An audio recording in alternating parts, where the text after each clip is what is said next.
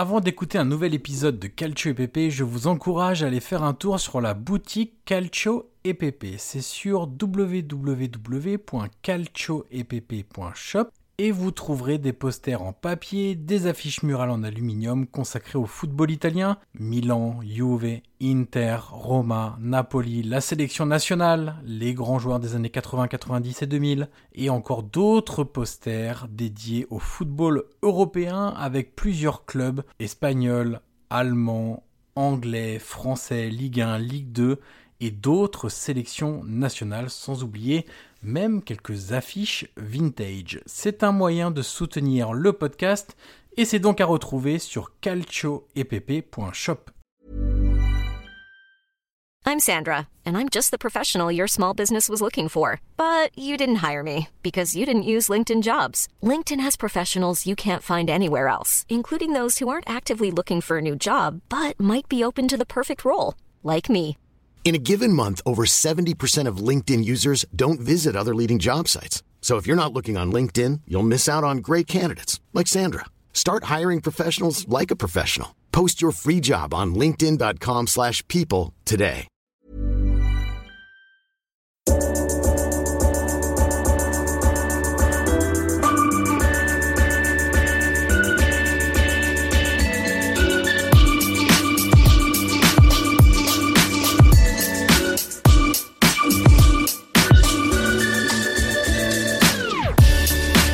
Ancora Totti, lo aspetta Materazzi, Totti si porta quasi in zona tiro, Totti si è liberato, pallonetto, Francesco! Totti! Un gol pazzesco, pazzesco per il 2-0! Cacà in percussione, cerca l'ingresso in area ancora, Cacà, davanti al portiere, Cacà, rete, rete, rete, rete, Cacà!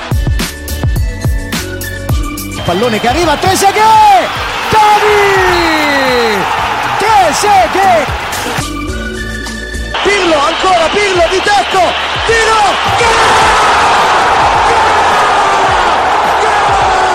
Grosso! Grosso! Gol! Gol Grosso! Prova a girarsi Icardi, destro secco, rete, rete, proprio lui, il capitano, fa esplodere San Siro. Avanti Cavani, avanti Matador, avanti Matador, sei tutti noi Matador, ci prova con il testo, e la rete, si gonfia la rete, si gonfia la rete, si gonfia la rete, Matador!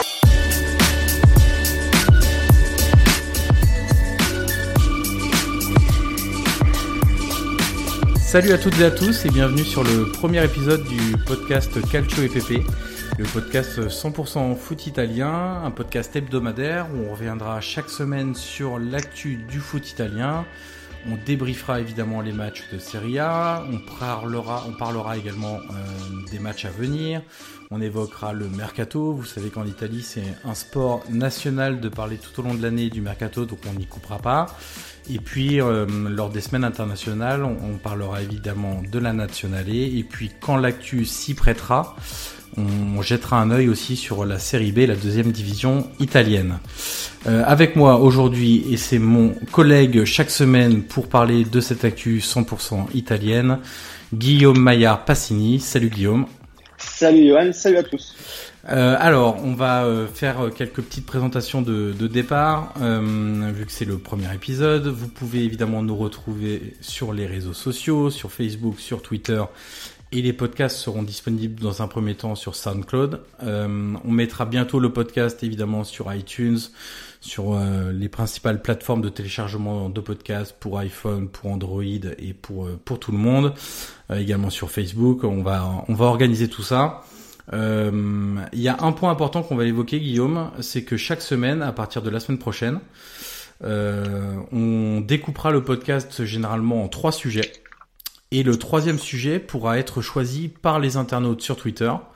On leur donnera le choix entre euh, quatre sujets qu'on a imaginés euh, dans le week-end sur l'actu, sur les résultats, sur les performances d'un joueur, d'un club, sur des déclarations aussi. On pourra utiliser des déclarations de joueurs ou d'entraîneurs, ou même de consultants, parce qu'on sait qu'en Italie il y a quand même des consultants qui sont très costauds euh, à la télé. Et on donnera la possibilité aux gens sur Twitter de voter pour le sujet, le troisième sujet qu'on qu'on évoquera dans le podcast. Et donc voilà, ce sera les internautes qui auront la parole sur sur le troisième sujet de chaque semaine. Et puis on aura évidemment aussi, alors là c'est un podcast un peu spécial pour le pour la première puisque on débriefe évidemment la première journée, mais on parle aussi du mercato. Le mercato s'est terminé euh, ce vendredi, et donc on va faire un bilan euh, mercato euh, de, des principaux clubs de Serie A, puis on aura quelques observations aussi au VRAC.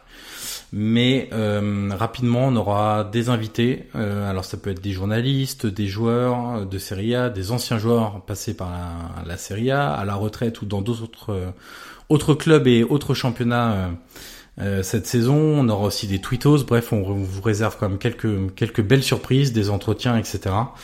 Donc tout ça, ça sera à découvrir tout au long de la saison. Et puis on va donc commencer ce premier ce premier épisode par le débrief de la Serie A. Ensuite, on fera le bilan du mercato et une petite conclusion.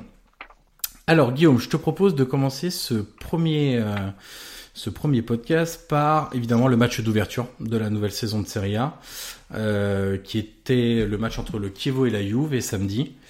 Euh, alors, euh, on fera évidemment, parce que ça intéresse beaucoup de gens, un, petit point Cristiano Ronaldo euh, à la fin de, ce match-là. Mais on va d'abord euh, faire des, des, observations générales. Qu'est-ce que tu as retenu, toi, de, de, de, ce match entre le Chievo et la Juve, et avec une victoire, on va dire à l'arraché sur, sur le tableau final, mais quand même qui était globalement maîtrisé parce que la Juve a eu un paquet d'occasions incroyables. Bah, déjà, on peut dire qu'on ne pensait pas qu'on assisterait à un match aussi, aussi serré, parce que bon, sur, la, sur, le papier, il y avait, il y avait quand même pas faux entre les deux équipes. Après, bon, euh, la Juve, moi, ce que je retiens surtout de ce match, c'est que la Juve a une profondeur de banc qui est assez quand même euh, impressionnante, que Bernardeschi qui rentre, il est décisif. Mandzukic qui rentre, il est décisif. Donc, on s'y attendait. La Juve a quand même une équipe assez impressionnante, que ce soit sur le banc ou sur le terrain. Euh, physiquement, elle va monter en puissance petit à petit, parce que bon, il y a des champions qui va arriver. Donc, on sait voilà, le vrai objectif cette saison, c'est des champions.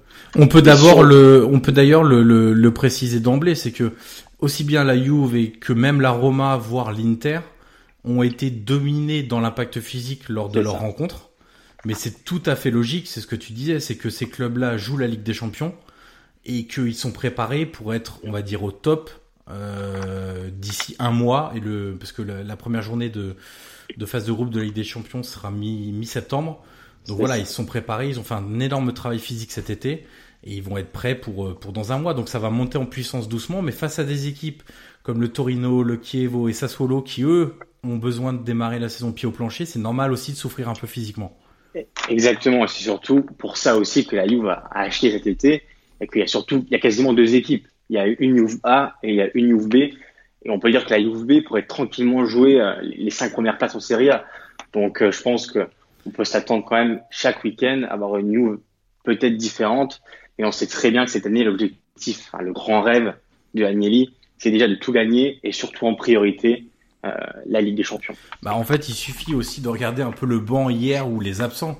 Quand tu vois que, enfin pas hier, du coup c'était samedi, mais quand tu vois euh, que les trois rentrées, c'est Emre Can, Bernardeschi et Mandzukic, quand tu vois qu'il n'y avait pas Matuidi, qu'il y a aussi Benatia, qu'il y a De Chilio, Enfin, il y a, y a, une équipe qui est quand même assez assez importante et donc logiquement la Juve va, comme tu le disais, miser encore sur remporter euh, un nouveau titre. Ça c'est la base. C'est un peu comme le PSG en France maintenant. C'est un peu la base pour la Juve de vouloir remporter le titre en Serie A. Mais le vrai objectif, c'est ce que tu dis de la famille Agnelli, c'est évidemment de remporter la Ligue des Champions et donc on s'attend à une montée en puissance, euh, notamment physique, euh, très rapidement d'ici un mois. Et c'est pour ça que oui, les joueurs du Kievo ont mis beaucoup d'impact. Euh, ils ont très bien joué les contre-attaques. Euh, il y a eu des changements d'aile qui perturbaient beaucoup les latéraux, j'ai trouvé. Euh, ça partait souvent dans le dos d'Alexandro et Joao Cancelo. Alors Cancelo, par exemple, je l'ai trouvé très bon euh, sur les situations d'attaque. Euh, c'est-à-dire qu'il proposait beaucoup, il portait beaucoup de ballons balle au pied. Euh, il rentrait souvent à l'intérieur dans, dans les fameux half space euh, pour libérer un peu le côté euh, à Dybala ou à Douglas Costa parce qu'il y a eu aussi beaucoup de permutations offensives. Euh, mais après, c'est vrai que défensivement, il a été plus en difficulté. C'est lui qui provoque aussi un penalty et c'est toujours des ballons dans des ballons dans le dos.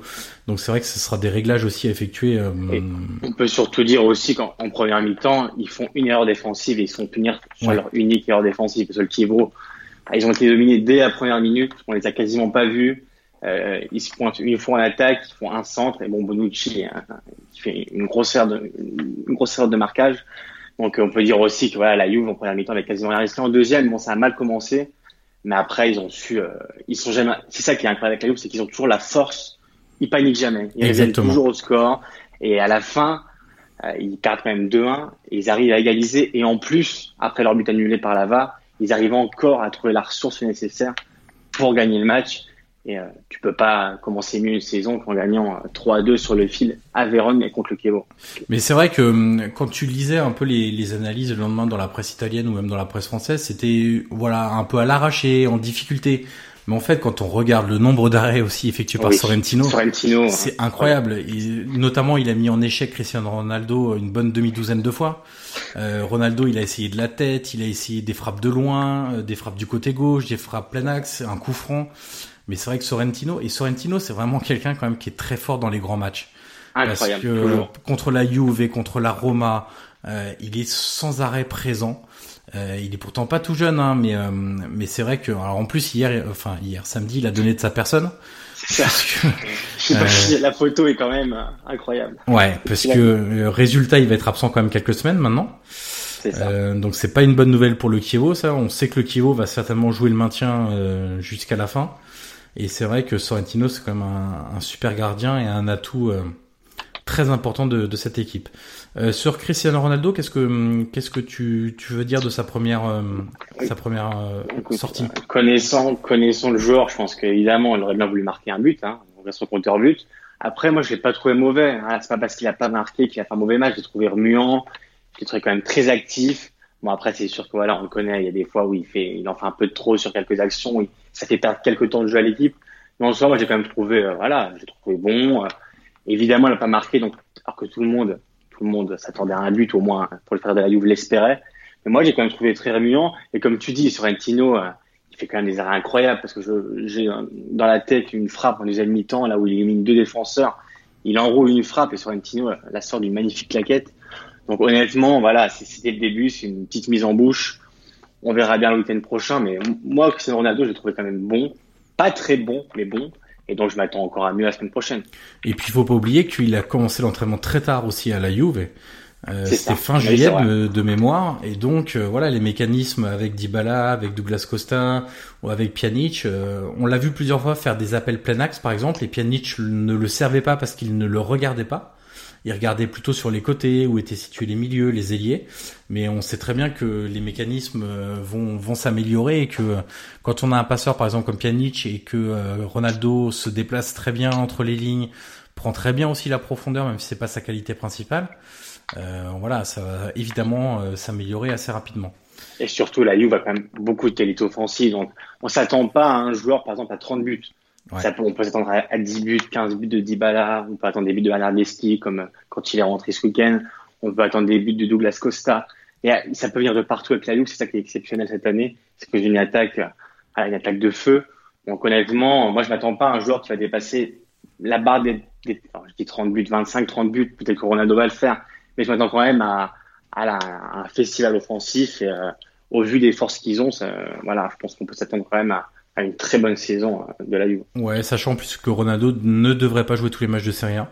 Euh, parce qu'évidemment son âge avançant, 33 ans, euh, dans un championnat qui est quand même assez exigeant physiquement, avec des défenses quand même qui mettent beaucoup d'impact. on sait qu'il jouera pas tout et qu'il va être aussi préservé certaines fois avant les matchs de Ligue des Champions ou après d'ailleurs les matchs de Ligue des Champions. Donc donc voilà. sur le match Lazio Napoli, c'était le deuxième match samedi.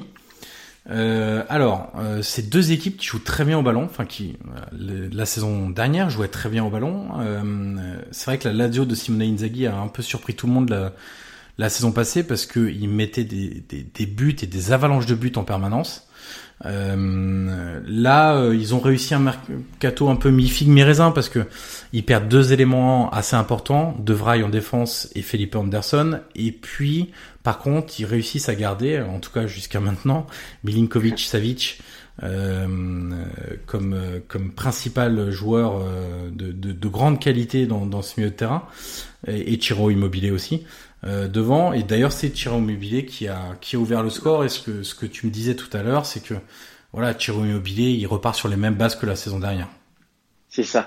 Et d'ailleurs, Milinkovic, on, en parle sur Mercato, on peut aussi préciser qu'il a quand même pas fait un, très très grand match. Hein. J'ai trouvé très emprunté. Euh, il a été en retard sur beaucoup de ballons. Il a perdu beaucoup de ballons. Ouais. Euh, voilà, on va attendre euh, de voir de voir la suite du Mercato parce que c'est vrai qu'en Italie, bon, c'est terminé, mais en Espagne, c'est pas fini. En France, bon, c'est pas fini non plus. Je pense pas qu'il bougera d'ici la fin de l'été, mais bon, c'est pour jamais. Et Mobilé, bon bah, il marque un but quand même exceptionnel. Hein. la, défense du Napoli l'a bien aidé parce qu'ils sont quand même trois à partir dans le vent sur sa feinte. Mais le but est quand même magnifique sur un contrôle où il élimine euh, Koulibaly, Mario Rui et Albiol en même temps. Ouais. Mais euh, sur le match en général, non, j'ai trouvé euh, le Napoli quand même assez. Allez, ils sont montés en puissance. Ils ont un petit passage à vide qui leur a coûté un but. Mais après, euh, voilà, après ils ont égalisé, ils ont, ils ont su prendre l'avantage. C'est une victoire quand même qui est assez méritée. Et euh, voilà, je pense qu'on peut aussi parler de petit à petit, Ancelotti va poser sa patte. Ouais. Il n'est pas là pour tout. Je pense que comme je te disais tout à l'heure, il n'est pas là pour voilà pour pour tout changer. C'est bien qu'il ait des bases solides. Et c'est tout à son honneur d'ailleurs parce qu'un entraîneur généralement il aime bien aussi euh, imposer sa patte d'entrée. Et lui non, il arrive sur la pointe des pieds, il sait ce qui va, il sait ce qui va pas. Et du coup, moi je pense qu'il va garder quand même les bases solides. Euh, et il va surtout apporter bah, cette culture de la gagne au Napoli que, que malheureusement avec Sarri ils ont, ils ont rien gagné. Et on peut imaginer quand même qu'ils vont peut-être faire un peu moins de possession que, que Sarri. On sait que Ancelotti il est plus pragmatique quand même. C'est c'est pas de la possession pour la possession. Il veut souvent que ça débouche assez rapidement quand même sur des, oui, des je pense situations. Que, Donc, non, il, il, va, il va pas il va pas faire 70 passes de suite pour trouver le but. Voilà, il va il est quand même très pragmatique. Il va vouloir son but c'est pas de comme tu dis, de faire une position à 80% à la fin du match. Lui, il est là pour gagner. C'est son empreinte, c'est sa culture de la gagne. Donc, euh, donc non, petit à petit, ça va changer aussi. Il faut que ces joueurs, voilà, s'adaptent. Et les mondialistes qui sont revenus aussi, un Mertens par exemple n'a pas joué. Ouais. Donc on va, on va, on va, voilà, on va attendre un peu. Mais comme tu dis, je pense que voilà, il va quand même garder euh, ce que Sarri a fait de bon. Il a fait du très bon. Mais voilà, il n'est pas là non plus pour faire, euh, pour faire du, du champagne à chaque fois. Et lui, ce qu'il veut, c'est gagner le titre. Et donc, euh, il fera tout pour. Alors, on le connaît. Et d'ailleurs, tu parlais de, de Dries Mertens. On peut, on peut aussi évoquer son, son cas, puisque là, c'est Milik qui, est, qui a joué numéro 9.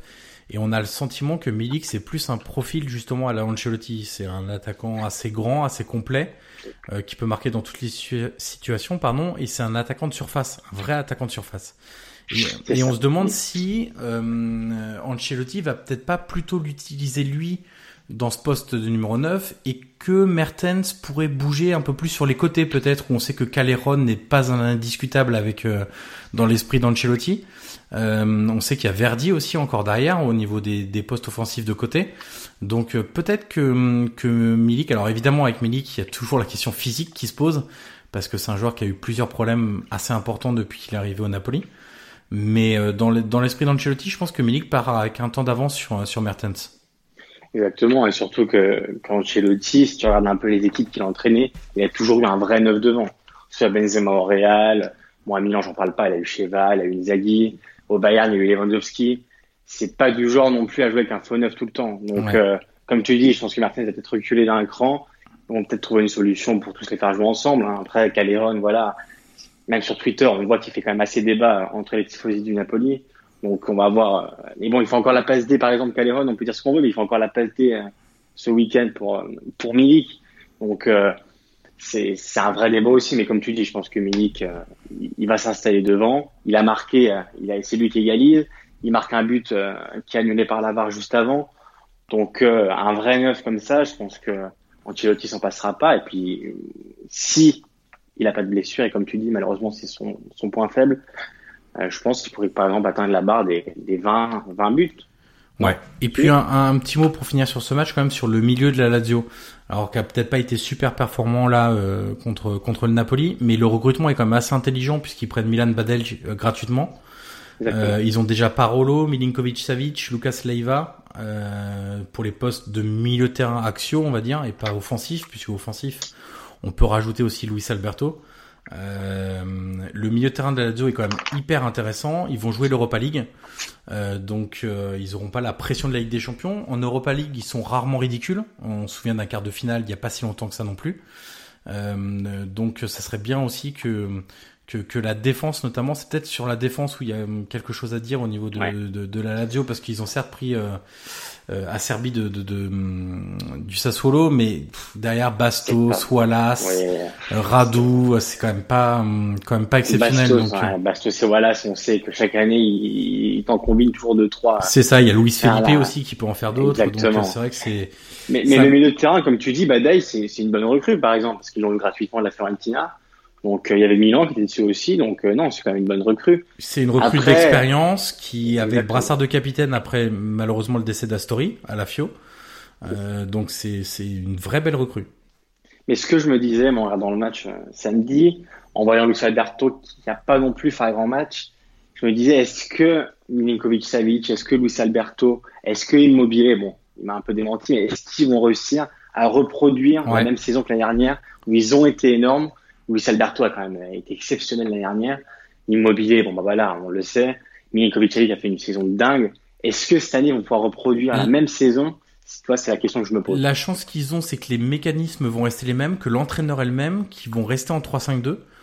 Donc toutes ces bases-là, ils n'ont pas à s'adapter à un nouvel entraîneur, à un nouveau schéma. Donc tout ça, ça va rester. Après, il y a aussi un peu de concurrence cette année. Par exemple, on peut parler de Correa aussi en attaque qui est arrivé. Oui. qui va aussi permettre de soulager un peu ou Immobilier euh, ou euh, Luis Alberto parce qu'il est aussi capable de tourner autour d'un attaquant. Euh, donc ça apportera évidemment beaucoup plus de concurrence que la saison passée parce que la saison passée il y avait vraiment très peu de concurrence à la Lazio. Euh, là il y en aura peut-être un peu plus donc ça va peut-être aussi éviter de tomber dans un certain confort ou euh, ou voilà stimuler aussi un peu plus et, et, et obliger à en faire plus à l'entraînement, à démontrer encore plus. Euh, voilà, on sait que la Lazio de toute façon ils sont pas programmés pour jouer le titre, ça c'est évident euh, vu les autres forces en présence. Maintenant, euh, s'ils gardent la même philosophie de jeu et que on sait qu'Immobilier marche à la confiance par exemple. On sait que lui, quand il est en confiance, il va les enchaîner les buts. Maintenant, s'il est dans un trou, il peut passer 10 matchs sans, sans marquer de but. Euh, donc voilà, faut qu'il reste dans, dans un état d'esprit positif et que les résultats s'enchaînent. Et, et si c'est le cas, euh, je pense qu'il n'y a pas de bouleversement. Il n'y a pas eu de bouleversement cet été, donc je pense que on peut compter sur une Lazio quand même qui, qui va quand même poser pas mal de problèmes, même si. D'ailleurs, d'ailleurs, je, je, te coupe. Correa d'ailleurs a fait une très bonne rentrée. Ouais. C'est un super joueur. Hein. Exactement. Il est très très bien rentré. Après, en vrai neuf pur, est-ce que Immobile a un remplaçant? Alors t'as Caicedo. Ouais, mais bon, c'est pas. Évidemment, il est. C'est pas dingue. Alors, exactement. Il n'y a pas un vrai vrai neuf qui peut vraiment concurrencer. Euh, voilà, euh, Immobilier. Donc, euh, mais Correa, ah, il faut le dire, samedi il est rentré il a fait une bonne rentrée, il a été pétillant, et là, il, a remué un peu l'attaque de la Lazio. Bon, il a eu des déchets aussi, mais c'est vrai que ça pourrait être une solution, comme tu dis, et, voilà, le mercato aussi, ça te permet d'apporter quelques, solutions en plus en attaque. Après, c'est dommage qu'ils n'aient pas pris un autre neuf. Ouais, c'est vrai. Euh, on va passer à l'autre club romain maintenant. Euh, C'était la Roma euh, qui jouait dimanche à 18h sur la pelouse du, Torino. Alors là, en préambule, on va faire la même analyse que pour Kievo Juve, et c'est que le Torino était largement au-dessus physiquement. Ouais. Euh, on sait de toute façon déjà que les équipes de Mazzari physiquement sont, euh, elles courent beaucoup, ils sont très costauds, euh, ils sont increvables de la première à la 90e minute. Donc ça c'est les équipes de Mazzari, ça c'est, on, on, se souvient du Napoli euh, de, de, de, Mazzari. Euh, et puis alors, on va commencer peut-être par le par le Torino. moi j'ai trouvé que l'équipe était très intéressante déjà.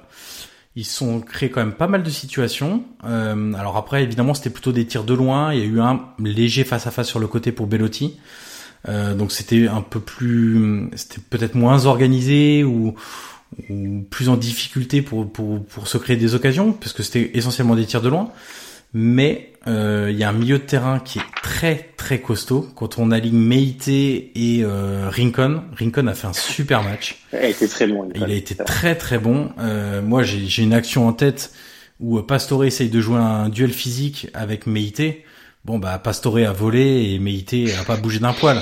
Mais a fait un bon match aussi d'ailleurs. Ouais, il a fait un très bon match. Euh, C'est à noter. De toute façon, le, le milieu de terrain de du Torino a été supérieur à celui de la Roma. Euh, mais justement aussi à cause de la densité physique qu'il n'y avait pas à la Roma, qui est, vraiment, on va dire un peu en retard, enfin pas en retard, mais qui, qui se projette plutôt sur euh, sur une préparation pour le début de la Ligue des Champions. Euh, autre fait de match, il y a eu quand même quatre poteaux dans le match. Euh, il y a eu trois poteaux pour la Roma, dont deux de Dzeko et euh, une barre transversale de Rincon. Rincon. Sur une superbe frappe d'ailleurs. Euh, à la suite d'un contre qui était euh, d'ailleurs très très bien mené. Mais on sait que les équipes de Mazzari, de toute façon, ça va être des contre assassins avec des joueurs qui courent très vite, très physiques et euh, qui vont se projeter en nombre dans la surface adverse. et puis, si on regarde un peu le, la prestation de la Roma, on va parler des, des, des individualités, des, des, nouvelles recrues notamment, parce que c'est un peu la curiosité de, de la Roma. Il y a eu quand même 13 recrues de mémoire, donc c'est quand même conséquent. Alors elles étaient loin de, de toutes euh, être alignées euh, hier, euh, puisqu'au coup d'envoi, il y avait de mémoire que Pastore et Olsen de, de titulaires. Alors Olsen, il a eu une première action chaude difficile. Euh, puisque il a eu un peu les, les, gants en peau de pêche, le ballon qui a un peu échappé des mains et qui heureusement est passé au-dessus des buts. Par contre après, il s'est mis tout de suite dedans et il a fait quand même trois beaux arrêts. Euh, notamment face à Bellotti, euh, une frappe croisée qu'il a, qu'il a très bien arrêtée. Euh, et, et, on peut dire que sa première elle est quand même positive. Et ce qu'a souligné Di Francesco après la rencontre c'est le jeu au pied. On sait que ça c'est un, un, point très important pour euh, pour Di Francesco. C'est repartir de derrière c'est être capable de trouver des angles de passe et des lignes de passe pour casser le pressing adverse. Et ça il l'a très bien fait. On sait qu'Alisson était excellent techniquement euh, et l'interrogation principale de Di Francesco, même s'il faisait confiance à ses dirigeants, c'est est-ce que Olsen pourrait être à la hauteur euh, sur ce plan-là? Et d'ailleurs, euh, Di Francesco a même pas parlé de ses arrêts après la rencontre, où il les a mm, très simplement souligné, très légèrement souligné. Mais il a vraiment insisté sur le jeu au pied. Et là, il a même dit qu'il a été agréablement surpris et qu'il avait été très bon sur, sur ce point-là. Après Olsen, euh, oui, il a fait, bien sûr qu'il a fait des bons arrêts. Petit défaut que, que j'ai vu, et je pense que ça, ça pourrait vite se corriger, c'est que contrairement à Alisson, et malheureusement la comparaison va être, elle va être récurrente. D'ailleurs, j'écoutais hier les commentateurs italiens, ils, revenaient souvent sur la comparaison avec Alisson. C'est vrai que sur plusieurs ballons en profondeur, ouais. Alisson, on sait qu'il aurait été devant, et on sait qu'il aurait anticipé à, ce genre de passe, comme il, il, évolue assez haut quand même sur le terrain. Euh, Olsen était quand même très très statique sur sa ligne. Il n'est pas sorti. Euh, j'ai dans la mémoire des, des, longs ballons devant du Torino où c'est vrai qu'il aurait pu sortir quelques fois. Après voilà, je pense que ça peut se corriger. Mais comme tu dis, il a fait un bon match. Hein. Il a fait des bons arrêts. Euh, au pied, il a été bon. Donc euh, après, le, le, vrai révélateur, ce sera avec des champions. Exactement. Donc euh, on verra bien à ce moment-là. Qu'est-ce que tu as pensé du match de Pastore? Écoute, moi je l'ai pas trouvé exceptionnel, même loin de là. Hein. Ouais. Je pense que physiquement, il a pas été, il n'était pas encore au niveau. Et puis voilà, il a, il a, quand même perdu beaucoup de ballons. Hein. Comme tu dis avec Maïté, moi, moi aussi j'ai la même action dans la, dans la tête où euh, il se fait manger hein, littéralement. Il est sorti. Euh, bon, comme première, on va dire que. que ouais, c'est assez. Pensé, mais voilà. C'est assez compliqué. Il a perdu pas mal de ballons. Il a eu d'ailleurs des passes assez molles. C'était un petit peu étrange. Des passes pas assez appuyées pour pour ses, ses adversaires. Après, ce que dit Francisco euh, dit après le match, c'est que voilà, il va falloir trouver de la continuité. Il a trop peu joué avec le PSG ces derniers mois. Euh, voilà, il va falloir que euh, bah, il prenne en, en, densité physique. Il va falloir qu'il se réhabitue à jouer avec ses coéquipiers. Il va falloir. Alors déjà en plus, il joue au poste de Mezzala, euh, donc en milieu relayeur gauche. Après, il est passé sur l'aile gauche euh, au fur et à mesure des changements. Mais c'est vrai que bah, il va falloir qu'il s'habitue à jouer un peu plus bas que d'habitude. Et puis surtout, euh, voilà, l'intensité euh, de la Serie A, l'intensité des courses voulues par Di Francesco, la continuité dans les performances. Voilà. Ça, on sait que c'est quelque chose qu'il va falloir améliorer. Mais Di Francesco disait qu'il n'était pas inquiet. C'est quand même un joueur de qualité. Euh, il n'est pas inquiet, mais il va falloir, euh, voilà, lui donner un peu de temps de jeu. Mais en même temps, euh, on sait que la concurrence au milieu de terrain de la Roma, c'est quand même assez costaud hein, quand t'as De Rossi, Nzonzi, Strootman, Pellegrini, Cristante. Bon, euh, il va falloir aussi être assez rapidement dans le rythme parce que il y a, y a, des joueurs qui poussent aussi derrière. Hein. Il va falloir qu'il se réhabitue à jouer, tout simplement. Ouais, c'est vrai. Comme tu dis, au PSG, il a pas, voilà, il avait pas de continuité, il avait pas de régularité. Euh, à peine enchaîner les matchs, il se blessait, donc euh, il faut qu'il gagne en tout. Il faut qu'il gagne en physique, il faut qu'il prenne de la condition, il faut qu'il se réhabitue à jouer tous les matchs. Bon, tous, comme tu dis, il y a la profondeur de banc. Hein. Il va quand même jouer assez souvent. Euh, il y a des champions qui va arriver. Il y a la Coupe d'Italie qui va arriver. Donc, euh, il jouera pas tous les matchs. Mais c'est vrai que ce sera un élément quand même assez important de la Roma et il va falloir qu'il se réhabitue tout simplement à jouer. Et puis on va finir euh, ce, ce, petit point sur la Roma avec Kluivert. On voulait en parler aussi ah, parce qu'il a fait une entrée quand même assez détonnante. Alors c'est vrai que Schengiz Under a, on va pas dire qu'il a tout raté parce qu'il a aussi euh, essayé de, de, créer du danger, mais c'est vrai qu'il n'était pas toujours juste dans, dans la dernière passe. On se souvient juste d'une action où il fait une feinte de frappe avant de frapper du droit et, et Sirigu se, se couche bien. Mais c'est vrai que euh, l'entrée de Kluivert a, a dynamité euh, la Roma. Alors ce qui est, ce qui est marrant, c'est qu'il a commencé sur l'aile droite.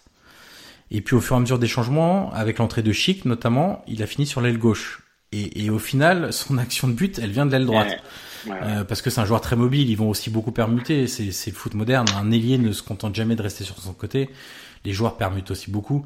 Mais c'est vrai que voilà, il a fait une action de, de, de, grande classe, on va dire, puisque sa passe décisive est très intéressante. C'est une action individuelle avec un long centre après au, au second poteau. Bon, on peut évoquer très rapidement et brièvement parce qu'on a déjà beaucoup parlé euh, de, de, la volée de Dzeko. Voilà, c'est c'est un but euh, somptueux. Elle mériterait, elle mériterait 10 minutes de podcast supplémentaire quand même. Hein, c'est vrai qu'hier tu disais sur Twitter que en, même en dehors de, de son but, euh, Dzeko, euh, il avait réalisé un match plein. Ah oui, moi je t'en parlais tout à l'heure. Hein. Alors on va dire en antenne, moi ce genre d'attaquant là, moi j'en raffole parce que voilà, dans, dans l'époque des faux neufs, entre guillemets, ça commence à se terminer, un attaquant pareil, qui joue en pivot, qui, qui est dans la, dans la déviation, qui est très juste, euh, parce qu'il n'est pas, il est pas que physique, Jeko, hein, il a quand même une technique euh, aussi. Euh, Et il a les deux pieds en plus. Hein. Exactement. On se rappelle de son but à Chelsea l'année dernière, qui est quand même exceptionnel. D'ailleurs, c'est quasiment ses deux plus beaux buts avec la Roma, c'est du gauche. et en plus, et c'est ce qu'il a dit hier, il dit, mon but contre Torino hier a été l'un de mes plus beaux de ma carrière, si c'est dans le top 3. Mais c'est vrai que ce but est quand même, voilà, comme je te dis, ça mériterait 15 euh, minutes de, de décryptage, mais euh, il a été très très bon. Et euh, son but, c'est vraiment la cerise sur le gâteau. C'est vrai. Et puis on va finir par la défaite un peu surprise quand même de l'Inter. Euh, sur la pelouse de Sassuolo parce que l'Inter est un prétendant au titre cette année. Le recrutement a été fait euh, pour jouer le titre en Serie A et puis évidemment pour pas être ridicule en, en Ligue des Champions. Euh, alors certes, il manquait aussi un peu, un peu, un peu de monde. Toutes les recrues n'étaient pas là. Il manquait aussi Skriniar. Il n'y avait pas Nainggolan. Euh, et on sait que Nainggolan peut changer quand même pas mal de choses dans ce milieu de terrain, qui s'est fait transpercer euh, de toutes parts. Euh, il n'y a pas d'autre mot. Euh, alors ils ont eu la possession du ballon, l'Inter. ça c'est vrai. Ils ont eu du mal à se montrer dangereux. Euh, on se souvient juste, il y a une, une action d'Icardi au ras du poteau, de mémoire. Euh, il y a un tir de Politano. ouais, ça. Voilà, mais c'est quand même pas pas dingue. Politano d'ailleurs pour moi a été le joueur interiste le plus dangereux euh, offensivement parce qu'on n'a pas vu Lotaro Martinez, on a très peu vu Icardi, euh, on a très peu vu Perisic et Keita Balde quand ils sont rentrés. Euh, donc Politano qui revenait un peu sur ses terres euh, à Sassuolo a été plutôt bon, j'ai trouvé. Même Azamoa a été très bon. Moi, j'ai trouvé ouais, Azamoa était très bon aussi. D'Albert très en difficulté. Ah, d'Albert c'était quand même. D'ailleurs, euh, Spalletti avait quand même choisi un, un côté gauche un peu surprenant en, en blindant. Alors, j'imagine que c'est pour blinder le, le côté de Berardi. C'est euh, qui n'a pas marché du tout. Mais ça n'a pas marché du tout parce que c'était euh, limite le joueur le plus dangereux en première mi-temps de, de Sassuolo. Euh, mais c'est vrai que le, le côté d'Albert euh, à Samoa était quand même pas euh, non. était quand même pas dingue. Mais, comme tu dis Nangolan quand il va revenir de sa blessure il va apporter aussi le volume de jeu ce qui a manqué aussi à l'Inter parce que c'est vrai comme tu dis le milieu de terrain s'est fait transpercer de tous les côtés. Brozovic a été en, grande grande difficulté. J'ai vu un nombre de ballons incalculable Brozovic hier. Et Vecino en plus a de la chance enfin de la chance entre guillemets parce que la semelle qu'il met à, ah Duncan de mémoire, il peut prendre un rouge euh, sans problème. Personne l'a souligné et personne l'a souligné. C'est vrai que moi je me suis dit qu'à la VAR, ils allaient le revoir et qu'ils allaient expulser. Ouais. Bon, il y a eu de la chance, c'est passé à travers. Mais euh, c'est vrai que, que l'Inter hier est passé un peu à côté, même beaucoup. Mais bon, après, voilà, pas d'alarmisme. Hein. Non. C'est le premier match. euh, ils vont jouer avec des champions cette année. Comme on disait physiquement aussi, ils vont monter en puissance. Donc, pas d'alarmisme. Il n'y a rien de grave. Mais bon, c'est aussi une sonnette d'alarme que, voilà, comme on sait en Italie, il n'y a pas de match facile. Et hier, ça là, c'est une première défaite. Et, euh, et en plus, on peut dire quand même qu'elle est méritée parce que Sassuolo, on va, on va revenir dessus euh, quelques minutes, mais ils ont quand même fait un gros match, soit euh, dans la possession de balle ou dans les sorties de balle. Moi, ce qui m'a marqué, la possession de balle et la sortie de balle, c'est toujours propre, aucun ballon devant. C'était vraiment la patte des Zerbis qu'on avait vu à Benevento l'année dernière. Ouais. Donc, euh, donc toi aussi, je crois que tu été impressionné par Sassuolo. Exactement, c'est un jeu au sol euh, en permanence, ça repart du gardien toujours, euh, sauf évidemment quand euh, l'adversaire euh, exerce un pressing euh, très intense sur les sorties de but notamment. Mais euh, mais ils ont un milieu de terrain qui est quand même assez fabuleux. Moi j'ai trouvé Duncan et Magnanelli euh, énormes. Ouais, Alors qu'on ce qu'on disait hors antenne tout à l'heure, c'est que Magnanelli, il a été partout de la première à la 90e minute. Il a récupéré des ballons, il a harcelé les joueurs de l'Inter. Euh, Il a été le premier à. Alors on sait aussi que ça joue beaucoup sur les côtés. Euh, alors ça c'est un peu le Sassuolo de Di Francesco d'ailleurs. On va le retrouver certainement, enfin retrouver des mécanismes avec deux Zerbi parce que c'est deux entraîneurs qui se qui se ressemblent assez. Euh, et notamment ça part direct sur les côtés avec Berardi, avec Di Francesco. Francesco. Euh, on sait que les milieux écartent très rapidement sur les côtés. Euh, et, et Mayanelli euh, transmettait le ballon très rapidement. Et puis Duncan aussi. Alors on sait que Duncan, des fois, bon, avec les pieds, on sait pas trop ce qui se passe, ça marche ça. pas toujours. Mais alors, hier, par contre, très bon. même même dans l'utilisation du ballon, il a été très bon. Hier, euh, dans Et- le volume de jeu, dans l'impact physique, c'est pour ça qu'ils ont souffert aussi les joueurs de l'Inter. C'est que Duncan Ah, était en permanence sur eux Et- c'était incroyable. C'est ça. Et d'ailleurs, t'as pensé quoi de, du match de Boateng? Du match de? Boateng. De Boateng. Kevin ah, Bah oui, Kevin Fritz Boateng, oui. Alors. Oui, alors écoute, euh, utilisé en faux numéro 9 pour le coup. Ouais, On disait ça. tout à l'heure que euh, c'était un peu la fin des faux numéro 9. Euh, je pense que c'est une bonne idée parce que quand on regarde la ligne d'attaque de Sassuolo, alors il y a Matri, bon, Ouais, c'est oui ou non quoi, c'est un joueur d'expérience mais capable du meilleur comme du pire et ça fait quand même longtemps qu'on n'a pas vu le meilleur. Non. Euh, Babacar, c'est un peu pareil. Babacar, ça a toujours été un potentiel mais bon, C'est étonnant, ouais. Avec des difficultés à prouver. Et je trouve que c'est une très bonne idée parce que justement il est capable de jouer en déviation et de justement de toucher très vite les ailiers. Euh, et puis c'est un joueur intelligent c'est un joueur expérimenté qui peut garder des ballons aussi. Alors il va pas les garder à la façon de, de Dzeko ça va pas être des longs ballons avec amorti de la poitrine et ensuite couverture de balle. Ça va être une couverture de balle immédiate avec un jeu au sol euh, qui va permettre aussi au milieu de terrain de s'insérer. Alors, on, on- Duncan, c'est pas sa qualité première entre guillemets, euh, même si euh, il est capable aussi de, de tirer de loin, de, de s'insérer. Euh, moi, je l'ai trouvé plutôt bon. Après, il était en difficulté physiquement en deuxième période. Il a totalement disparu, j'ai trouvé. Euh, c'est pour ça qu'il a été rap- rapidement entre guillemets remplacé. Euh, mais je trouve que c'est c'est c'est une bonne idée de la part de, de Zerbi parce que c'est Ouais. je pense le joueur qui offre le plus de garanties sportives aujourd'hui au poste de numéro 9 à Sassuolo. Mais d'ailleurs, il a gagné beaucoup de duels, hein, avec Devray. Euh, ouais. Je l'ai vu quand même prendre pas mal de fautes, même au milieu de terrain, il descendait beaucoup. Et comme tu dis, dans les déviations, même ballon au pied, il était très intelligent. Même, je me rappelle, dans, en tout début de match, il fait une déviation en, en une touche euh, qui, qui permet à un joueur, je sais plus lequel maintenant, mais d'avoir un face-à-face avec Andanovic. C'est vrai qu'il est très intéressant. D'ailleurs, petite anecdote sur le, le recrutement de Boateng. C'est vrai que des il devait signer à Las Palmas. Et donc, euh, il s'est fait tous les matchs de Las Palmas. Et c'est là qu'il a vu Boateng. Et donc, finalement, son arrivée à Las Palmas euh, à des ce n'est pas fait. Et du coup, quand il est arrivé à Sassuolo, il a dit, euh, le premier joueur que je veux, c'est Boateng. Et du coup, bah voilà, il l'a recruté, il va l'installer en, ce que je l'écoutais hier après le match. Et il disait que, voilà, il est très content de l'arrivée de Boateng parce qu'il apporte son expérience. Et il disait que même en dehors pour le groupe, c'est vrai que c'est un leader, Ouais. il a du charisme et c'est quand même quelqu'un qui va être très important pour Sassuolo. Une équipe quand même que je pense qu'on, voilà, elle va embêter bien, bien des équipes cette année.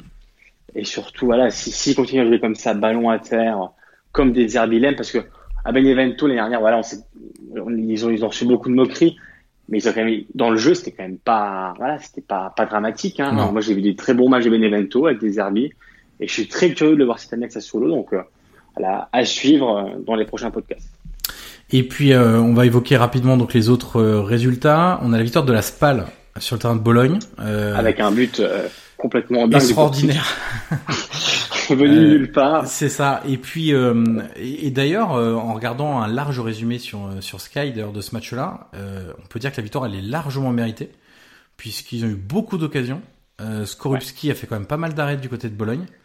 Euh, donc c'est une très belle victoire à l'extérieur. Il y a eu beaucoup de victoires à l'extérieur d'ailleurs lors de lors de cette journée, 4 sur les 7 premiers matchs. Euh, on va évoquer quand même rapidement les reports des matchs de, des deux équipes de Gênes, évidemment, après le, Ouais. Le, le dramatique euh, incident du, du, du pont euh, qui s'est écroulé à, Gênes, faisant une quarantaine de, victimes. Euh, voilà, la Lega, sur requête des clubs aussi, évidemment, a, a décidé de reporter les matchs de la Samp et de et du Genoa. Voilà, euh, ça c'était une décision quand même assez. wow. Il y a eu débat aussi en Italie entre c'est logique au moins pour les clubs génois eu, parce ouais, que il y a eu- c'était euh, il y a eu beaucoup de débats. voilà, parce que bon, pourquoi jouer les matchs du, du samedi alors que c'était le jour de deuil national euh, C'est ça. bon, C'était quand même peu- très très particulier. Tu vois, je me suis mis devant la Juve voilà, samedi et tu zappais sur une chaîne, tu avais les, les funérailles nationales, tu zappais sur l'autre, tu avais le premier match de la Juve. Bon, c'est vrai que c'était une ambiance. Et d'ailleurs, comme tu m'avais envoyé, on en a parlé samedi, euh, le, le patron de Sky euh, Italie avait demandé aussi hein, que la Juve soit décalée Ouais. et d'ailleurs le- la Lazio aussi au dimanche ou alors que toute la journée soit décalée à- Exactement. prochainement, ce qui n'a pas été écouté. Donc on peut comprendre la décision. Voilà, c'est pas une décision. euh, dans un moment comme ça, il n'y a pas de décision honteuse ou scandaleuse. Non. Mais voilà, ça peut se discuter. C'est vrai que voilà, il est- moi, moi, c'est vrai que j'ai pas trop compris. Moi, j'ai trouvé ça très beau les hommages hier. J'ai, j'ai dans le, voilà, en mémoire, par exemple, euh, Lazio Napoli avec les, les du Napoli qui chantent Genoa, Genoa. J'ai trouvé ça très beau. Et hier, pareil. Donc, euh, c'est dommage. J'ai vu tu sais, des, des, des belles banderoles aussi en, en soutien. Ouais. Moi, j'aurais aimé que les recettes des matchs soient reversées aux familles ou alors Exactement. pour la, pour la construction. Je pense qu'il y a plein de choses à faire. Notamment que les présidents de, de Serie A, ce que tu disais, reversent les recettes ou même organisent une Exactement, récolte de fonds ou même donnent de leur poche, voilà, pour euh, ça. pour les victimes, ça, ça paraîtrait aussi un, Après- un très beau geste. Le match de Gênes, de la Sampdoria, je comprends de faire porter pour des raisons euh, à la évidente, de viabilité ou de Ouais. même pour rejoindre le stade, c'est normal. Et comme on dit encore une fois, il n'y a pas de polémique, hein, on va pas faire polémique là-dessus. On peut tout, on peut tout comprendre. Après, c'est vrai que voilà, il- sur Twitter, ça fait ça fait beaucoup, beaucoup, beaucoup parler, donc c'est normal qu'on vienne dessus aussi. Moi, je voilà, j'admets que j'ai pas trop compris, mais bon, voilà, je, dans un moment comme ça, voilà, c'est c'est- le foot passe. On passe va dire qu'il n'y a pas de mauvaise décision. Exactement. Mais après, bon, c'est sûr que il y, a, il y a certains supporters qui devaient se rendre au match aussi, donc on peut aussi penser à eux. Hein. Ouais, bien sûr. C'était la semaine de Ferragosto en Italie, donc une semaine euh, quasiment de vacances pour toute l'Italie, parce qu'on sait que le 15 août en Italie, c'est voilà, c'est un moment vraiment euh, voilà, de, de vacances. Donc bon, euh, voilà, c'est reporté. Alors Milan, c'est reporté au 31 octobre. Euh, Sampdoria Fiorentina, c'est mi-septembre. Donc voilà, on, on en parlera au moment venu. C'est une décision qui a fait parler. Bon, c'est passé. Et voilà, maintenant, l'important, c'est que Gênes se remettent et on ne pas qu'ils se remettront. Et puis le dernier match de la journée, ça sera Atalanta euh, ce soir. Euh, et ça va nous permettre d'en- d'enchaîner sur sur le mercato parce qu'on va commencer par l'Atalanta. Alors c'est pas le plus gros club d'Italie, mais il y a eu les propos de Gasperini euh, qui était pas du tout content du mercato de l'Atalanta. Euh, il s'attendait à beaucoup plus de recrues et il avait même expliqué que si ses dirigeants espéraient faire la même saison que la saison passée avec ce groupe-là, euh, ça serait quasiment impossible. Parce qu'il estime que voilà, ils, ils vont jouer quand tu tu joues la Coupe d'Europe et que tu as un club un petit peu ambitieux et que tu viens de réaliser une très belle saison, le but c'est de faire mieux et c'est pas de faire au moins aussi bien. Et c'est vrai qu'il a été déçu là-dessus. Et d'ailleurs, c'est des claques qui ont même fait parler en interne, hein, parce que le, voilà, les dirigeants de l'Atalanta, de 1, ils s'y attendaient pas du tout. Ouais. Parce que voilà, forcément, ils étaient, ils ont pas été prévus en aval. Hein. Des déclarations qui, euh, voilà, qui, qui ont été un peu surprises. Euh, Il y, y a même quelques rumeurs, bon, un peu, un peu folles, un peu le départ avant le début de la saison. Bien évidemment, c'est pas rêvé, mais euh, voilà, je, je sais du côté de l'Atalanta, ils ont été très, très, très surpris. Voilà, maintenant ça va. Ils, ils ont recruté aussi, ils ont fait un bon recrutement. Hein. Évidemment, de toute façon, l'Atalanta, on sait que c'est pas une équipe qui va pouvoir garder ses joueurs. Soit Cristante, par exemple, qui est parti, Kessi qui est parti l'année dernière. Il y a Petagna qui est parti à la Il y a eu aussi, Caldara aussi, Il y a eu Spinazzola, Caldara. il y a eu pas mal de monde. ah, c'est un vivier, c'est un vivier et on sait que c'est dommage hein, parce que l'Atalanta, honnêtement, moi j'adore. hein. En plus, l'entraîneur Gasperini est quand même un, un vrai maestro. Donc, euh, quand on voit ce qu'ils font en Europa League, ce qu'ils ont fait en Europa League l'année dernière, ils étaient à deux doigts d'éliminer Dortmund. Donc, euh, c'est vrai que c'est dommage, mais malheureusement, c'est pas, on peut pas dire qu'on est surpris que Atalanta vende ses meilleurs éléments. Donc, euh, on peut comprendre aussi Gasperini. Euh, en observation en vrac, avant de parler des gros clubs, on a aussi le Torino. Ils ont investi quand même 50 millions d'euros. Alors, ils ont récupéré 15 millions d'euros, mais c'est quand même un gros investissement. Et le président a quand même fixé un objectif assez élevé puisqu'il veut essayer de se qualifier pour la Coupe d'Europe. Euh, après, ils ont honnêtement, quand tu regardes leur premier match contre la Roma, ils ont un effectif même de qualité avec un banc aussi. Euh, parce que le, si on regarde hier sur le banc, il y avait notamment Soriano euh, qui vient d'arriver. Et alors lui, il va leur faire beaucoup de bien euh, techniquement parce qu'il est rentré quoi? Il a joué 10 minutes à peu près avec les arrêts de jeu? Euh, il a été très dangereux. Euh, C'est un très très bon joueur. Il va leur faire du bien. Et puis il y avait comme aussi Zaza sur le banc. Euh, donc voilà, le, le, le, Torino a quand même un banc de, de, de, qualité et puis ils ont ajouté voilà du muscle au milieu avec Meite. Euh, ils ont confirmé Rincon aussi qui était seulement prêté de mémoire. Euh, donc ils ont une belle équipe, ils ont fait quand même beaucoup d'investissements. Et puis en autre recrutement que je voulais euh, cibler un petit peu, c'est celui de la Samp. Euh, on sait que la Samp, il y a Walter Sabatini qui est arrivé. on sait que lui, voilà, c'est aussi un directeur sportif qui est capable de dénicher pas mal de pépites. Alors là, ils sont pas trop été dans la pépite, ils ont plus pris des joueurs confirmés. Euh, parce qu'ils ont pris quand même des joueurs comme Defrel, comme Egdal. Euh, ils ont fait venir Tonelli aussi, qui jouait plus du tout au Napoli. À Napoli, ouais. Euh, ils font aussi Saponara de mémoire. Ils font un jeune euh, Collet euh, qui vient de Genk en Belgique. Alors on sait que c'est un club qui sort beaucoup de, de très bons joueurs, ce club belge. Euh, ils l'ont payé quand même, je crois, assez cher, 7 millions d'euros, je crois, de mémoire. Ouais, ouais, ouais. Euh, donc euh, c'est, ça va être aussi à surveiller, mais c'est la Samp jouait déjà très bien l'année dernière euh, avec Gianpaolo. là, ils ont certes perdu Torreira, qui était vraiment leur leur maître à jouer, hein, qui est parti à Arsenal, mais je pense qu'ils ont réalisé un très bon mercato aussi. Et il faudra faire attention parce qu'à domicile, la Samp aussi c'est très costaud. Alors je reviens 5 secondes sur le Torino parce que c'est vrai que ils ont fait un bon mercato et en plus, euh, on peut le dire, ils vont peut-être récupérer Bellotti parce que l'année dernière, il a quand même pas fait une bonne saison. Donc, euh, comme on est en Italie, voilà, c'est genre un peu de déclat, le directeur sportif, euh, un peu rhétorique, mais c'est vrai que Bellotti pourrait être une recrue du Torino parce que l'année dernière, on l'a quasiment pas vu, il a été blessé. Blessé aussi, ouais. voilà. En plus du mercato qu'ils ont fait, qui est très intéressant, moi, je pense que le duo Zaza Bellotti peut être, voilà, peut être pas mal. Et pour revenir sur la Samp, bah, comme tu dis, hein, ils ont fait un bon mercato. Et surtout, voilà, Gianpaolo Resté, on sait qu'il a été courtisé aussi, il a eu des offres. Euh, c'est un très bon entraîneur qui fait très bien jouer ses équipes.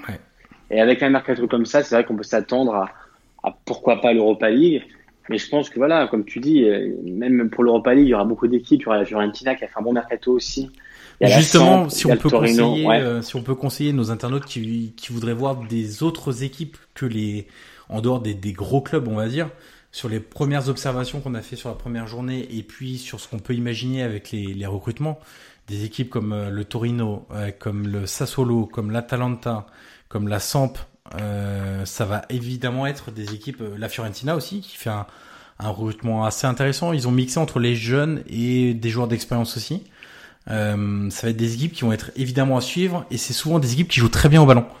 Euh, donc c'est vrai que quand on veut euh, sortir un peu de, du cadre des très gros clubs, euh, si tant est que vous avez la possibilité de voir ces matchs-là, euh, c'est aussi un conseil qu'on peut leur donner de, de suivre voilà les équipes qu'on vient de citer parce que ça va être aussi agréable à voir. il faut arrêter avec ce fantasme des équipes italiennes qui jouent mal ou qui jouent que défensives. Avec des longs ballons. voilà, voilà, parce que j'ai lu et entendu voilà, beaucoup, beaucoup de, de remarques sur ça. Et c'est vrai que tout simple, voilà, il suffit de regarder solo intérieur euh, moi, c'est vraiment, voilà, je, je, reviens dessus, mais c'est vraiment un match qui a marqué parce que Sassuolo a vraiment, vraiment, vraiment joué au ballon. Et voilà, que ce soit l'Accent cette année, la Fio, euh, voilà, donc Sassuolo en l'occurrence, on va s'attendre vraiment à des, des, belles équipes qui jouent bien au foot. Et c'est pour ça aussi que la série de retour, parce que voilà, au-delà du mercato faramineux qui a été fait, on peut s'attendre aussi à des belles équipes qui jouent au foot et euh, forcément, on, risque de se faire plaisir. Et on va faire une petite dédicace à Stanislas Touchot, journaliste de l'AFP euh, en Italie, qui euh, risque de tweeter beaucoup en ce qui concerne le jeu minimaliste et les longs ballons vers l'avant. à chaque beau but marqué en, en Serie A, il a déjà fait hier avec un but de, de l'Udinese sur la pelouse de Parme. Euh, on sait que c'était un, je crois que c'était Christophe Dugarry qui avait ouais. tenu ses propos sur RMC la saison dernière. Et c'est vrai que ça va un peu choqué parce que, en l'occurrence, la Serie A a rarement été aussi attractive en termes de jeu.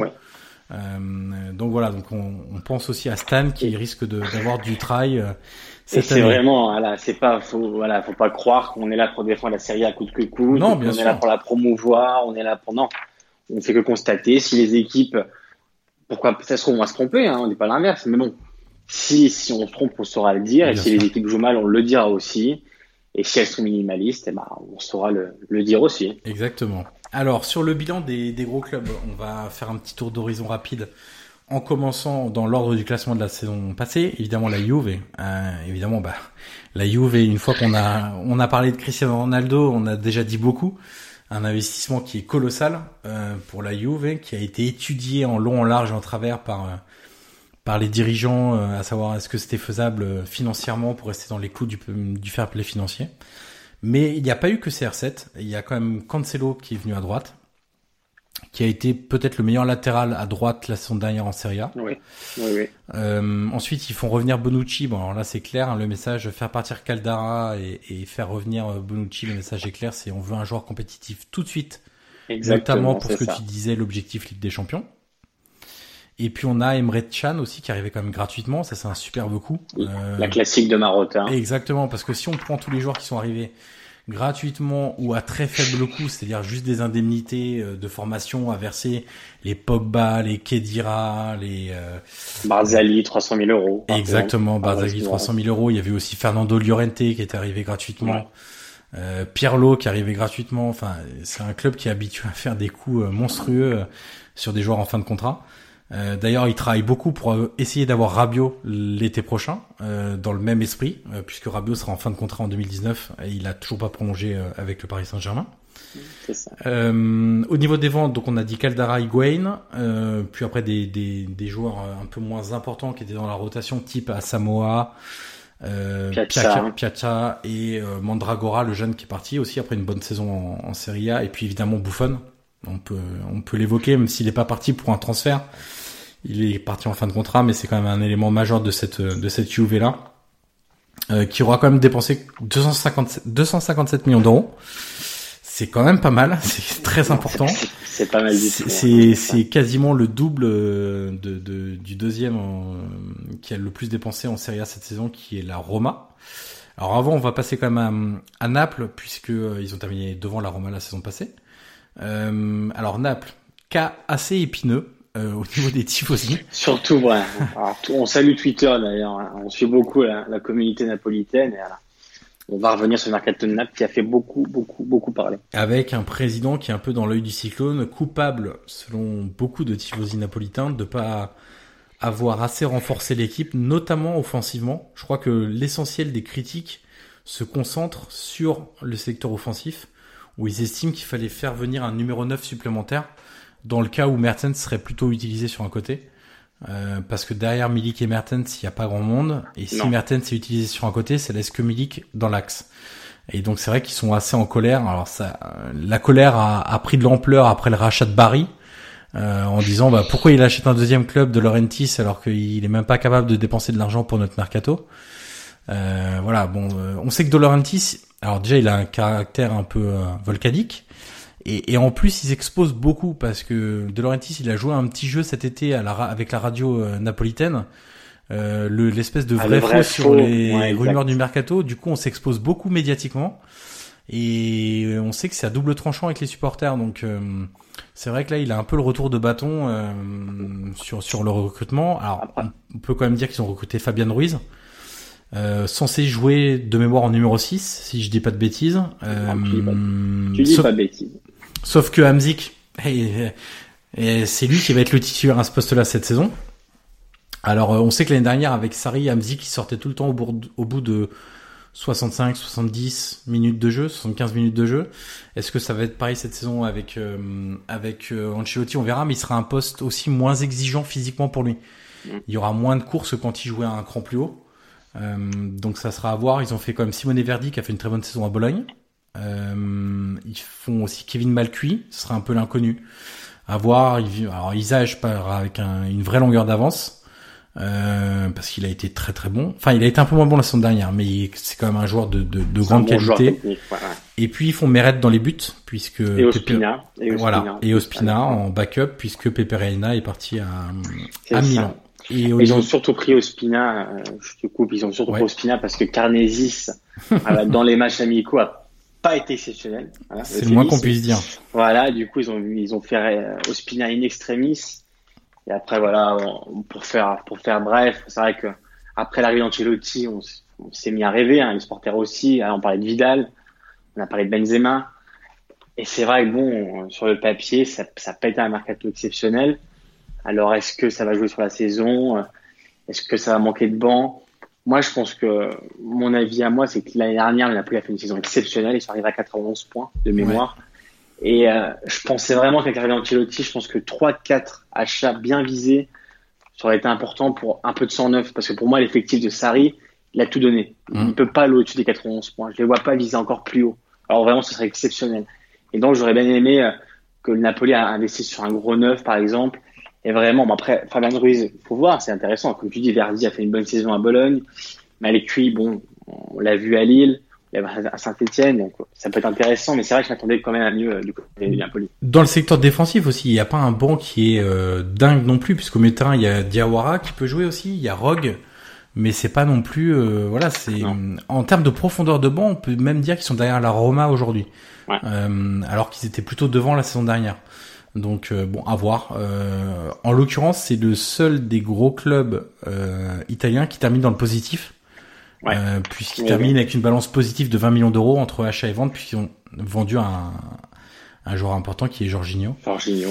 Euh, mais voilà, il peut être très bien remplacé aussi parce que Hamzik dans cette position-là a la qualité technique et a la vision du jeu aussi pour assumer ce rôle-là. Donc euh, on verra.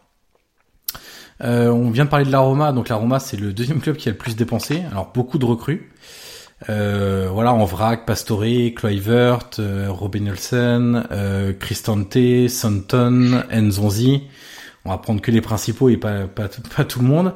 Euh, alors eux, là, Di Francesco, il a deux équipes, clairement. À tous les postes, il y a un, joueur remplaçant de, bonne qualité, voire de très bonne qualité. Il peut se faire plusieurs schémas aussi. On sait que l'année dernière, il a joué en 3-5-2 contre le Barça au retour et contre Liverpool. Euh, ça avait donné satisfaction sur deux matchs sur trois, on va dire. Euh, mais c'est une solution qui peut être aussi utilisée et c'est assez intéressant. On sait que Di Francesco c'est un homme de 4-3-3, il n'y a pas de problème. Mais euh, l'année dernière, il a quand même changé euh, son, son, son schéma euh, quelques fois en 3-5-2. On peut imaginer aussi un 4-2-3-1 parce que cette année, il prend quand même deux joueurs offensifs qui peuvent jouer numéro 10 avec Pastore et Cristante. Euh, donc ça peut être aussi une évolution naturelle du, du jeu de, de la Roma. Et puis bon, on peut pas évoquer euh, le mercato de la Roma sans quand même parler des, des deux grosses ventes. Euh, avec et Alisson. Exactement. Alors Nainggolan, euh, ça a été un vrai choix du club. Pour le coup, c'est en disant voilà, il arrive à un certain âge. On sait que l'année dernière, y a des petites choses dans la vie privée de Nainggolan qui n'ont pas trop plu aux dirigeants, on va dire ça comme ça. Euh, et puis Allison, c'est ce qu'on appelle une opportunité de mercato en langage. En langage mercato. Exactement, en disant voilà 62 millions, enfin 62,5 millions plus 10 de bonus, c'était pas refusable. Pour un gardien. Pour, pour, un gardien, pour la Roma. Donc euh, voilà, ils ont saisi cette opportunité-là. On verra si ils ont bien fait ou non, puisque euh, la saison dernière, Allison a été, elle est pour moi le, sans doute le meilleur joueur de, de la Roma. Euh, sur l'ensemble de la saison. L'un des, meilleurs gardiens en Europe. L'un des meilleurs gardiens en Europe aussi. Donc euh, ça a été un risque. On verra euh, si, si, le risque payera ou pas. Et puis le reste du recrutement, ça a été des jeunes et quand même quelques cadres pour pour les entourer. Notamment cette arrivée de Pastore et enfin ces arrivées de Pastore et Nzonzi entrent dans, dans cette logique-là. C'est on la roman, on sait qu'ils ont un vrai talent à convaincre des jeunes joueurs de venir. En plus, Di Francesco n'a aucun problème à les faire jouer. Mais on peut pas jouer qu'avec des jeunes. C'est impossible. On, sent, on sait que l'année dernière, par exemple, ça a manqué parfois un peu de, de roublardise, de pragmatisme, de euh, d'efficacité aussi. Donc, euh, ils espèrent, euh, voilà, avoir ajouté un peu d'expérience pour des moments clés dans la saison. C'est ça, c'est ça. Des joueurs d'expérience, voilà, comme tu dis, il y a un mélange de jeunes joueurs et de et, l'expérience et voilà avec la de Zonzi, euh, je pense que, que le milieu de terrain de la Roma a, a une grosse plus-value. En plus, il est champion du monde. Ouais. On, peut toujours, on, peut toujours, le préciser. Et euh, non, voilà, c'est vrai que sur le papier, là, j'ai la feuille devant moi. En soi, c'est quand même un bon mercato. Et en plus, si on compare les achats et les ventes, donc les achats, il y a 137 millions d'achats et de ventes 125 millions. Donc, on connaît Monchi. Ouais. Euh, il s'est pas habitué aux grandes, grandes folies. Et il fait encore un mercato quasiment. Mais il y aura quand même pas mal d'options d'achat à lever. Hein. C'est comme l'année dernière. L'année dernière, euh, il y a eu des, des options d'achat à lever en fin de saison avec Defrel et Chic, par exemple. Là, cette année, de mémoire, il y aura force, il y a Cristante, parce que Cristante, il débarque avec un prêt payant de 5 millions. Et de mémoire, il doit y avoir une obligation d'achat qui doit être fixée à 15 ou 10 euh, ou 15, plus ensuite des bonus de 10 millions d'euros. Donc euh, il y, a, y, a, eu pas mal de bonus aussi sur euh, sur d'autres cas. Kluivert, il y a 1,5 million d'euros de bonus aussi. de c'est les grands c'est les grands classiques du mercato. Ouais, c'est ça. Les, les prêts payants avec obligation d'achat comme par exemple a fait Milan avec Higuain, voilà, on prête et euh, on, on, met une fausse option qui a, qui ressemble à une vraie obligation. Donc, par exemple, voilà, pour décaler euh, les sommes sur les bilans, les bilans financiers, on décale d'un an. Exactement. c'est pas étonnant. Pas étonnant. Ouais, tu, on va inverser le classement. Tu parlais de Milan et d'Higuain, on va passer au Milan et on va faire l'Inter juste derrière. Euh, le Milan, on peut dire que le mercato s'est quand même beaucoup accéléré avec l'arrivée de, de Leonardo et la reprise en main du club par le fonds Elliott. Euh, il y a eu des jours très intenses euh, en fin de mercato du côté de Milan. Ouais, ouais, non, c'est un mercato très très intéressant. Après, Leonardo a eu, voilà, eu un, certain laps de temps pour travailler. Il n'est pas arrivé, euh, il est pas arrivé début juin. Hein. Il est arrivé à la mi-juillet, donc forcément c'était très limité. Il a fait ce qu'il a pu, on va dire ça comme ça. Euh, ouais, les achats vont être intéressants. Je pense que, comme tu disais tout à l'heure, l'opportunité de mercato qui s'est créée avec l'envie de Bonucci de retourner à la Juve, quand même assez surprenante. Et de, faire venir Caldara et Higuain, c'est quand même un, sacré coup. Parce que quand, un joueur qui te à ta porte et qui dit j'ai envie de partir, t'es quand même dos au mur. Et eux, ils ont réussi à se retourner et à recruter un vrai neuf, ce qui leur manquait, à leur recruter un défenseur central, donc en l'occurrence à la place de Bonucci. Et voilà, pour le reste, l'Axat, moi j'ai toujours bien aimé, je sais pas ce que tu en penses, mais l'Axat, pour Genoa, c'est ça que j'ai toujours bien aimé. Je trouve que c'est un super joueur.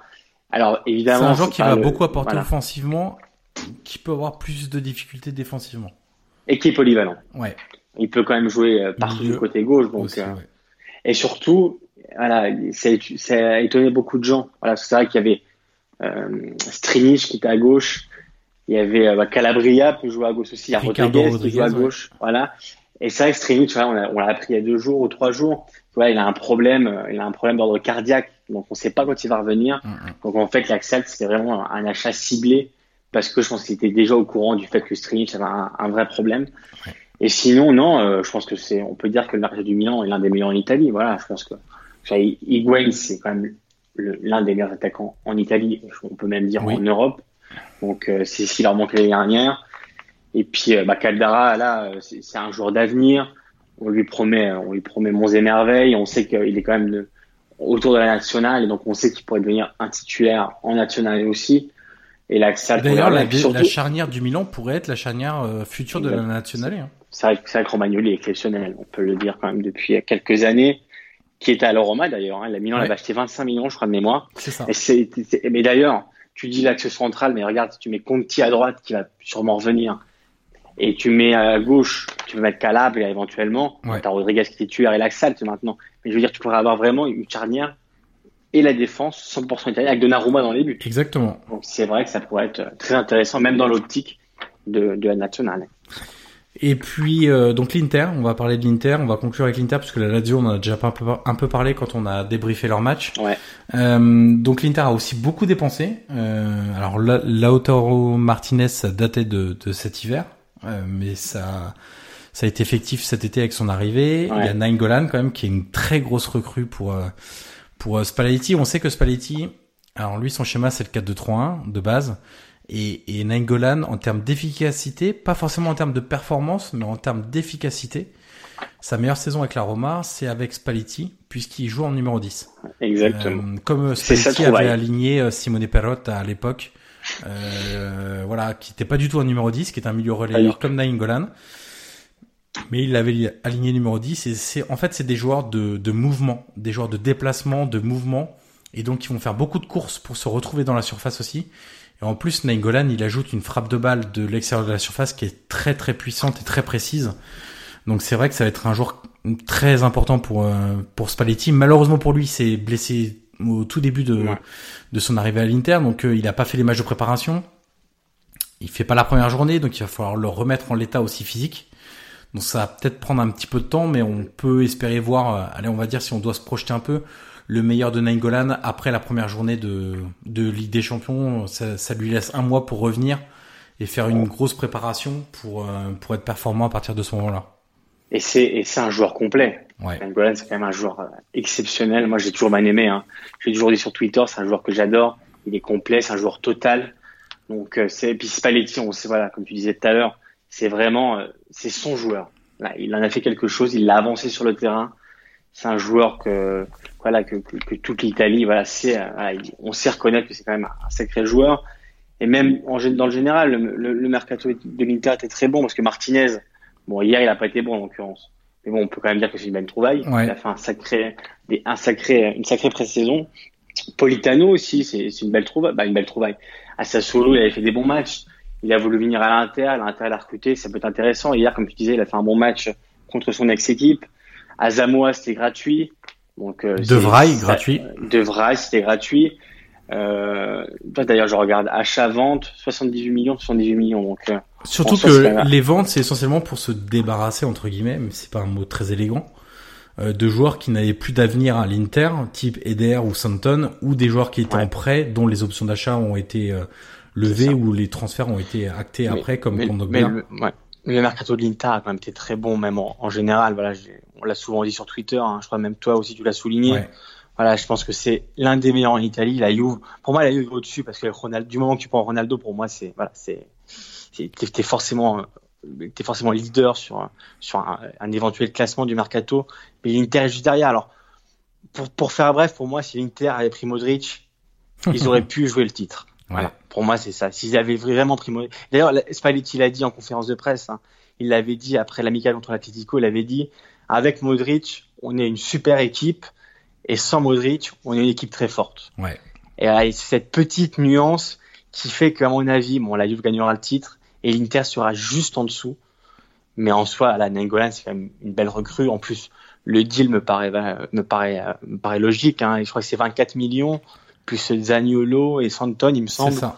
Donc voilà, je pense Il y a que- 2 millions de bonus aussi liés aux performances. Exactement. mais- Donc c'est un beau, c'est un beau coup. Martinez, c'est vraiment, voilà, c'est, tout le monde le décrit comme une vraie pépite. Donc euh, je pense que s'il se trouve avec Icardi comme ils se sont trouvés en pré-saison, Mais c'est pareil, l'Inter, au final, ils ont deux équipes. hein. Quand on regarde Oui, bien, aussi, euh, tous les Oui, postes sont vrai. doublés. Hein. Donc, euh, exactement. Mais c'est ce que dit Spalletti, c'est ce qu'il voulait. Il l'avait dit avant la saison. Il avait dit, moi, je veux que tous mes postes soient doublés. Et surtout, il faut, il faut euh, rajouter que Inter cette année joue avec des champions. Ouais. Donc ça euh, fait quand même longtemps qu'ils l'ont pas joué non plus. Hein. Exactement. Donc ça risque de leur enlever aussi des forces. Hein. On sait, on sait ce que ça, ce que ça, ça t'apporte les champions, mais ce que ça te retire aussi. Exactement. Quand tu On- joues le mercredi et que tu enchaînes le dimanche, je sais pas, tu te déplaces sur le terrain à la Fiorentina par exemple, Mm, mm. tu sais que ça va pas être simple. C'est ça. Ouais, mais on a l'impression que, en fait, le mercato de l'Inter et de la Roma, la priorité, ça a été de doubler tous les postes. Parce Ouais. que l'année dernière, il y a Ouais, eu ouais. des difficultés à ce niveau-là. Et l'Inter avait une bonne base. Hein. Ouais. Voilà, ils n'avaient pas non plus besoin de, de tout révolutionner. Hein. Ils ont un super gardien. La défense, ils ont Skriniar qui quand même était très bon. Euh, ils ont apporté des vrailles au milieu de terrain. Bon, bah, Vecino, euh, l'année dernière, il leur, il leur offre le but, euh, le but décisif pour la Sur qualification. la pelouse de la Lazio. voilà. Donc, euh, non, ils avaient une bonne base. Ils ont su apporter les joueurs que Spalletti réclamait, surtout Nangolan. Parce que, comme tu disais, c'est lui qui l'a décalé en 10 à la Roma. Donc, Nangolan, c'est vraiment, c'est son joueur. Et euh, puis, bah, devant, t'as Icardi, voilà. Donc, je pense que l'Inter, cette année, sera la deuxième force du championnat. On verra bien. hein. Bon, forcément, on parle après hier, donc, euh, ils ont perdu, donc forcément. Ouais, mais c'est que la tâche. première journée, il Voilà, en reste encore pas d'alarmisme. Euh, Spalletti est un super coach, on n'en doute pas, on Ouais. le sait. Donc euh, non, pour moi ce sera la deuxième force du championnat et on verra bien à la fin de la saison si, si on avait raison ou pas. Exactement. On aura le temps de- d'en reparler tout au long Exactement, de, ouais. de, de la saison. On va achever ce premier, euh, ce premier podcast. Euh, 1h05, je vois au, au chronomètre, entre guillemets. C'est, alors, il y avait beaucoup de choses à dire, évidemment, puisqu'on a fait le bilan mercato, donc c'est toujours plus long.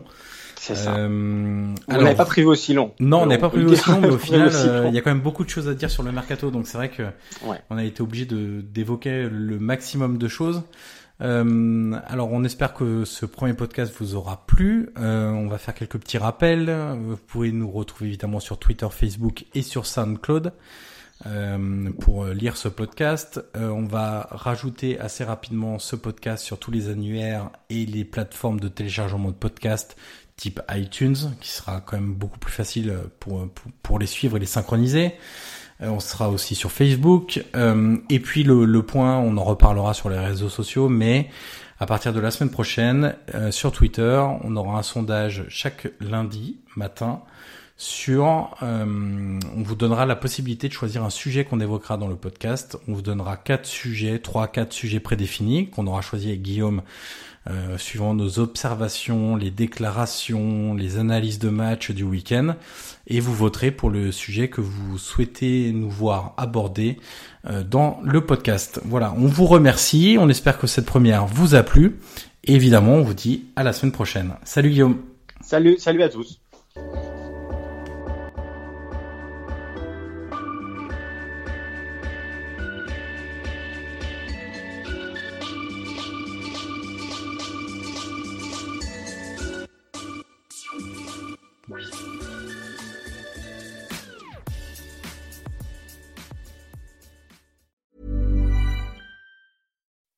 When you make decisions for your company, you look for the no brainers. If you have a lot of mailing to do, stamps.com is the ultimate no brainer. Use the stamps.com mobile app to mail everything you need to keep your business running with up to 89% off USPS and UPS. Make the same no brainer decision as over 1 million other businesses with stamps.com. Use code PROGRAM for a special offer. That's stamps.com code PROGRAM.